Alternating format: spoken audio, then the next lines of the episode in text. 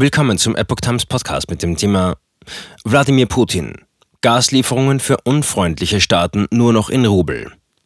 Ein Artikel von Epoch Times vom 23. März 2022. Russland wird nach Angaben von Staatschef Wladimir Putin für seine Gaslieferungen nach Europa künftig keine Zahlungen in Dollar oder Euro mehr akzeptieren. Er habe entschieden, eine Reihe von Maßnahmen umzusetzen, um die Zahlung für unsere Gaslieferungen an unfreundliche Länder in russischen Rubel zu überweisen, sagte Putin am Mittwoch während eines im Fernsehen übertragenen Regierungstreffens. Er habe die Regierung und die Zentralbank aufgefordert, innerhalb einer Woche das neue System einzuführen. Dieses müsse klar und transparent sein und den Erwerb von Rubel auf dem russischen Devisenmarkt beinhalten, sagte Putin. Er verwies zudem darauf, dass dies eine Reaktion auf das illegitime Einfrieren russischer Vermögenswerte durch den Westen wegen der russischen Offensive in der Ukraine sei. Es macht keinen Sinn, unsere Waren in die EU und die USA zu versenden und die Zahlung in Dollar und Euro zu erhalten, so Putin. Bis auf die Währung soll bei den Lieferungen aber nichts geändert werden. Russland werde weiterhin Gas in den in früheren Verträgen festgelegten Mengen liefern. Die Ankündigung wirkte sich am Mittwoch auf den zuletzt eingebrochenen Rubelkurs aus, der gegenüber dem Dollar und dem Euro wieder etwas an Wert gewann.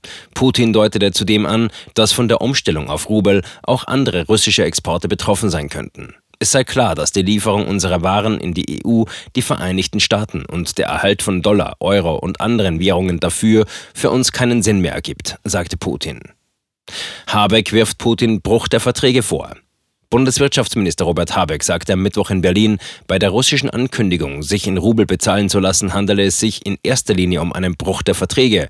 Nun werde gemeinsam mit den europäischen Partnern darüber geredet, wie wir darauf antworten.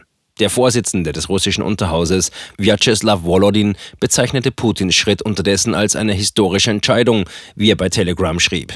Ohne diese sei es unmöglich, die finanzielle und wirtschaftliche Souveränität Russlands zu erreichen. Analyst Timothy Ash von Blue Bay Asset Management kommentierte hingegen, es sei schwer, Putins Schritt als positiv für den Rubel zu sehen. Putin versuche im Wesentlichen, westliche Länder zum Handel mit der von ihnen sanktionierten russischen Zentralbank zu zwingen, erklärte er. Dies werde nur die Diversifizierung weg von russischer Energie beschleunigen.